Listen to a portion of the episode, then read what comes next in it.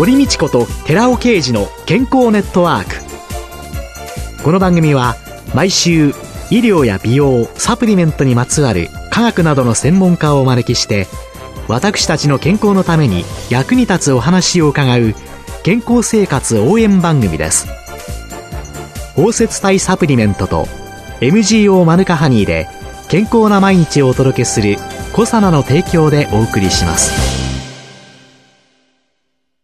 コサナのパーソナル化サプリメントは運動、美容、健康など目的に合わせてサプリをチョイスできるあなただけのパーソナル化サプリメントです。プロテインの効率化と問題点に着目し、アルファオリゴ糖、キウイフルーツ、酪酸菌も配合しました。さらに、一人一人の目的に合わせたトッピングサプリメントにより、あなただけのオーダーメイドサプリメントをお作りいただけます。コサナのパーソナル化サプリメント。詳しくは、コサナのホームページをご覧ください。こんにちは、堀道子です。今月は銀座ケイスキンクリニック院長、皮膚科専門医の慶田智子さんをゲストに迎えて、正しいスキンケアで元気に美しくをテーマにお送りしています。慶田さんよろしくお願いします。よろしくお願いします。先週は正しいスキンケアということで、はい、クレンジング、洗うそれ洗う、ね。はい、それから保湿と光対策ということを伺ったんですけれども、これだけでは解決しない肌のトラブルってありますか？あもちろんそうですね。スキンケアは健康な肌を守るということで、それとは別に老化による症状っていうものは防ぎきれませんので、遅くすることはできますけれども、はい、たくさんあります。言ってるとキリがないぐらい。皮膚病はもう本当に数が多いですから、最も覚えるのが苦しいっていうふうに学生に不評なのが皮膚科ですね。漢字が多くて、皮膚の病気の数も多くて、腫瘍なんかもかなり細分化されてますし。そういえばそうですね。私はあの薬剤師なので、皮膚に現れる副作用という薬品とかなんとこれなんて読むんだろうっていうの結構ありますもんね。そうですね。薬品として出るようなもの以外に、やっぱり診断面として出るものはもっと複雑なので。こんな感じ見たことないわというような、ねはい、時々お出ましになってくるという、はい、まあ、肌のトラブルたくさんある、うん、で、じゃあそういう肌のトラブルがあった時に、皮膚科とか、うんやっぱりより美しくというと美容皮膚科っていうのを受診する、うん、この目安っていうのはどんなこと、うん、そうですねいわゆる保険診療で見るものっていうのは皮膚病の改善なんですよね、はい、マイナスをゼロベースに戻すというものが保険診療の目的です。炎症を起こしているものを治す。感染を起こして腫れているものを治す。うん、まあ、皮膚の癌ができていればそれを取る。で、湿疹で痒くて辛くてということであればそれを不愉快でない状態まで持っていくという。それが一般的な今まで私たち医師がしていたものですね。で、美容皮膚科の目的というのは、マイナスをできればちょっとプラスにするというところが目的になります。同じように皮膚の病気、保険診療でも治せるようなものだとしても、保険が効かない範疇の治療も組み合わせて、よりきれいに傷跡を残さずに治したいとか、あとは、いわゆる保険適用にならない、誰でも人間であれば老化していきますので、老化の兆候と書いて老長というんですけれども、その老長も改善させる。これが美容皮膚科の受診する目的になります。老長いわゆるシミ、シワ、たるみとかね、老人性のイボとか、そういうものですね。三拍子どころか全部揃っております。私といたしましてみんな、みんな誰でも出てきます。老長って言いますけれども、30代以降で出てくるものは、ほぼ老長ですね。30代？そうです。いわゆる老人性イボっていうものも、もう30前後から小さいもの出てきますし、日光性の色素斑っていうね、紫外線でできるシミは、色が白い子だともう二十歳ぐらいから薄いものは出始めます。二十歳？もうだから二十歳までの間に、老化で出る症状をもたらすのに十分な紫外線量を浴び尽くしてますので、もうすでに種はまかれてますから、芽吹いたものを後から刈り取っていく作業が大人になってからやることっていうとこですね。それが美容皮膚科。そうですね。まあ多くは老化症状を治すということになりますけれども、あともちろん若い世代だと、ニキビのね、治療。今、標準治療で毛穴の詰まりを取っていくっていう世界標準の薬剤が保険適用になりまして、ようやくこの10年弱ぐらいで日本のニキビ治療も世界基準に追いついてきたところではあるんですけれども、それをした後にひどいニキビがあったせいで、ニキビ跡の凹みが残っちゃったとか、標準治療をしてるんだけれども、もっと早くきれいにしたいとか、そういう保険で賄えないような治療、ケミカルピーリングをするとか、フォトフェイシャルを当てるとか、うん、ニキビ跡に対してレーザーや針治療をするとかっていうようなもの、これも老長ではないですが、皮膚病によって被った傷跡とか後遺障害をよりきれいに回復させる。こういうものも美容皮膚科の範疇になります。あと、老腸の中のシミとか、うん、先ほど、まあ、イボなんていうのが若い子で出てくることもありますよって、これらの治療っていうのはどういうふうにされるんですか？そうですね。まあ、イボに関しては炭酸ガスレーザー、CO2 レーザーっていう、いわゆるレーザーメスって呼ばれるもので、そこのイボの部分を浅く削るんですね。そうすると、5日から1週間弱ぐらいで傷が塞がりますので、新しい皮膚にリニューアルされる感じでイボがきれいに取れます。ちょっと大きめだと1週間とかね。まあ、年齢が上がるとちょっと大きかったりすると10日弱ぐらいで、本当に薄くすりむいたような、綺麗にレーザーですりむいた傷を作りますので、適切に皮膚を保護しておけば時間で新しい皮膚が張ってきます。シミなんていうのに関しては、うん、よくね、電車の広告なんかを見ておりますと、うん、何個でいくらとかいろいろありますけれども、これはどういうふうに、シミも種類がたくさんありまして、遺伝的にもともともう4、5歳の頃から現れてくる弱卵斑、ソバカスですね。こういうものを少し薄くしてコントロールするっていうものから、紫外線に当たることで出てくる多くの方は30代以降に目立ってくる日光性の色素斑。それからまあ女性に多いんですけど、ホルモンの影響を大きく受ける肝斑。それから何らかの炎症をきっかけに出てくる炎症後の色素沈着。あとはまあ、あざとかをシミと思ってらっしゃる方もいるので、世の中でシミと思われてるものって結構30近く一応診断名がつくものがあるんですが、メインとしては4つぐらいですね。まあ、それをまず見極めるっていうのが専門医の仕事ですよね。まずそもそもシミも馬鹿にせずに見極めですね。何のシミなのかっていうところから、どの治療に進むべきかっていうところが始まります。値段に惑わされていくけれども、結局高い金額で契約させられますから、安いわけではないです、実はね。1個500円からとかってなってますけれども、うん、それで採算は合わないんですよね。だからじゃあ、1個500円って言ってるけど、結局オプションオプションオプションでいろいろつけてくるので、かなり結局は取りますし、あとはドクターがきちんと見てるのか、専門医が見てるのかどうかっていうところでも値段は変わります。シミに関しては、今、ピコセカンドレーザーっていう非常にパルス幅といってレーザーの光が出る時間が非常に短いタイプの切れ味の良いレーザーが出てますので、ピコセカンドレーザーを正しく使うと、ダウンタイムと言われるね、黒ずみの期間も非常に程度も期間も短く、綺麗に取れる可能性が高くなってきています。うん、あとあの、毛穴の引き締めっていうのはどうなんですか、毛穴の引き締めっていうのも、前回もお話ししたように肌質によって皮脂の分泌量がものすごく高い人、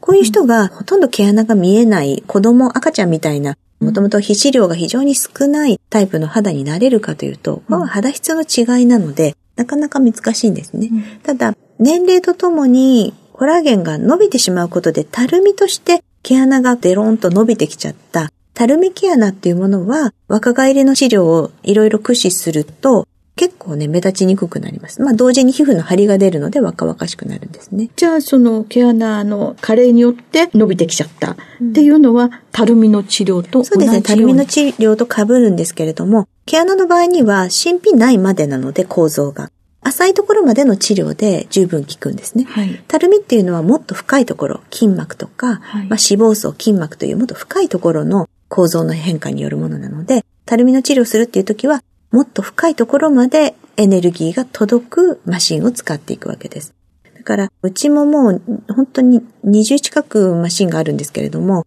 それぞれやっぱり目的が違いますので、いくつものものを組み合わせて治療していくんですね。一個で万能っていうものはないです。シミの治療器はシミ用ですし、たるみに対してのものはまあいくつかっていうところで、それを組み合わせていきます。で、あとその注入系治療っていう、レーザーとかそういうのじゃなくて、うん、注入系治療っていうのはどんなものがあるんですか、あの、老化したお顔の状態で何が起きてるのかっていうところをちょっとイメージしていただきたいんですが、はい、たるみながら下に垂れ下がってますよね。ダブつきながら垂れ下がってますよね。で触ってみると、若い時のようなほっぺの弾力とか充実したこう硬い感じっていうのはないですよね。ないです、ないです。で、老化の状態っていうのはたるみ、下垂と、あとは脂肪や骨が小さくなる萎縮、これが同時に起きてきます。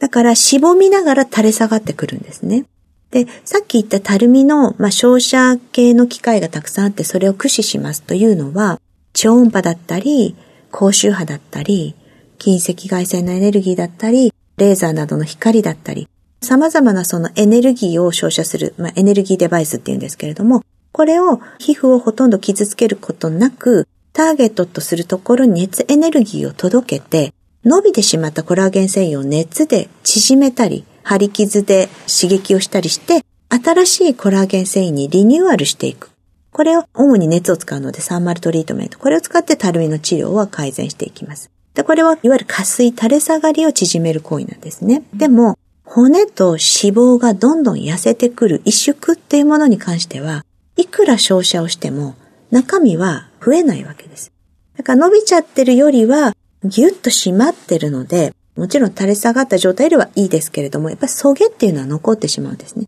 特に痩せ型の方ほどそれが老けさせて見せてしまいます。で、その失われた骨や脂肪のボリュームを若い時の状態に少し戻すっていうのがヒアルロン酸フィラーっていうね、ヒアルロン酸製剤などを使ってボリュームを増やす。これが主に注入系の治療です。あとは、ま表情じわに対してのボトックスっていうのはまた全然別の目的で、癖の強い表情の動きを少し調整するっていうものもありますが、萎縮と下垂っていうところが老化の二大要因って考えると、両方必要なんですね。片方だけするとおかしいことになるんです。例えば伸びたまんまで注入だけを繰り返すとどうなるか。一回風船膨らまして空気抜いた状態です。老化した肌っていうのは。だから皮が伸びちゃってるわけですよね。その皮がちょっとシワシワしてるから嫌だからといって注入を続けると、元のシルエットではなくなるのでパンパンになるわけです。うん、私は必ず照射治療と注入治療っていうのは両輪です。どっちかというと大人になったら照射をきっちりしながら、注入は本当に効かせ技として上手に最小限の量で入れていきます。うん、そうすると、シルエットをまずタイトにしたところで、本当に萎縮したポイントにだけ入れていくので、非常に自然です。注入だけですると不自然なヒアルロン酸入れすぎちゃった顔になる、パンパンになるとか、すごく不自然だっていうのは、ヒアルロン酸注入の施術自体が誤っているのではなく、技術者の問題と、あとは入れすぎっていうとこね。患者さんにもうちょっとここのシワ伸びますかねって言われた時に、はい、いいですよっていうドクターとの組み合わせになると、おかしい顔が出来上がるんです。で、これはたるみによる影だから、注入で消すものではないです。で、照射を受けていただけない限り私は次の注入はしません。っていうふうに申し上げて、で、きちんと注入をして皮膚の構造を若くすると、入れる必要がなかったり、注入した時の仕上がりが綺麗になるんですね。そこが、まあ、商売系が強すぎる先生だったり、まあ、技術とか知識が足りない先生が、とりあえずほうれい線へこんでるからって言ってそこ埋め立てるって行為だけしていくと、本当にこうパテ付けしたみたいになるので、なんか本当にキャッツの方ですかとかね、リスが口元に餌を含んでるような状態になったりとか、うん、ちょっと人間じゃない感じになってきます。いや思わず仕事を忘れて 聞き入って しまいました来週のお話もとても楽しみです、はい。はい。よろしくお願いいたします。今週のゲストは、銀座ケースキンクリニック院長、皮膚科専門医の慶田智子さんでした。来週もよろしくお願いします。よろしくお願いします。続いて、寺尾刑事の研究者コラムのコーナーです。お話は、小佐野社長で神戸大学医学部客員教授の寺尾啓二さんです。こんにちは、寺尾啓二です。今週は先週に引き続き、アルファオリゴ糖は悪玉単重酸を減らして腸管バリア機能を高めるというタイトルでお話しさせていただきます。肝臓で作られた単重酸は小腸で脂肪の吸収のために働いた後、その95%以上は門脈を通って肝臓に戻り、再利用されています。このサイクルは腸管循環と呼ばれています。加齢によって肝臓の機能が低下すると単重流量は減少し、単重は減少していきます。悪玉細菌から作られる悪玉のデオキシコール酸やリトコール酸といった単重酸は疎水性が高く、ミセル化による脂肪吸収に効果的なのですが、その反面、腸管上皮細胞の細胞膜を壊すような細胞毒性を持った大腸リスク因子でもあります。一方で、善玉細菌が作るウルソデオキシコール酸は、善玉の二次単重酸として、浸水性のために細胞毒性は低く、消化管への負担が少ないのが特徴です。ウルソデオキシコール酸は、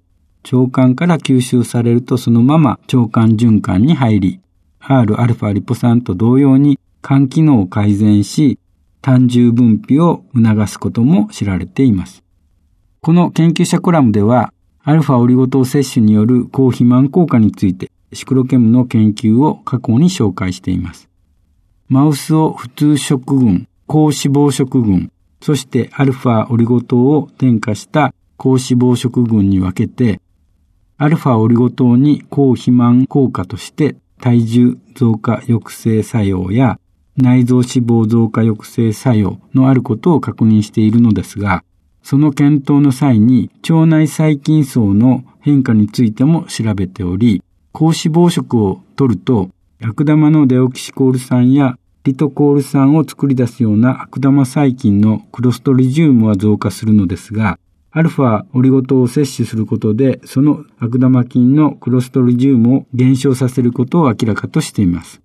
同時に短鎖脂肪酸を増やすバクテロイデス菌、痩せ菌と言いますけれども、バクテロイデス菌や善玉菌が増加することも確認しています。そしてその際、悪玉単重酸への変換が抑制され、善玉単重酸が増加することも明らかとなっています。このようにアルファオリゴ糖には腸管上皮細胞に対する細胞毒性を持つ悪玉単重酸の酸性を抑制することも腸管バリア機能を高めるメカニズムの一つであると考えられます。アルファオリゴ糖には食用の合成乳化剤であるシュガーエステルの腸管上皮細胞に対する細胞毒性を抑制する作用のあることも知られていますので、アルファオリゴ糖はシュガーエステルや悪玉単重酸によって崩壊した腸管バリア機能を修復するためのダブルパワーを持ち合わせているということになります。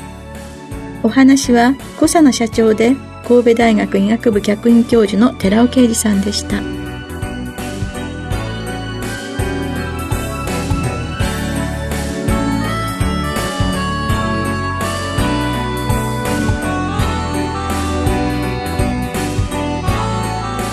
ここでコサナから番組お聞きの皆様へプレゼントのお知らせです美肌のための3つの成分レチノールコエンザイム9点 Rα リポ酸を配合した美容液。コサナのシクロラボラトリートリプルエッセンスを番組お聞きの10名様にプレゼントします。プレゼントをご希望の方は番組サイトの応募フォームからお申し込みください。コサナの美容液シキュロラボラトリートリプルエッセンスプレゼントのお知らせでした。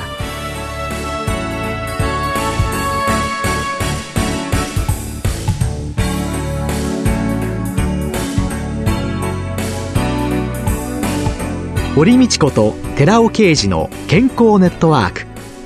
この番組は包摂体サプリメントと MGO マヌカハニーで健康な毎日をお届けするコサナの提供でお送りしました。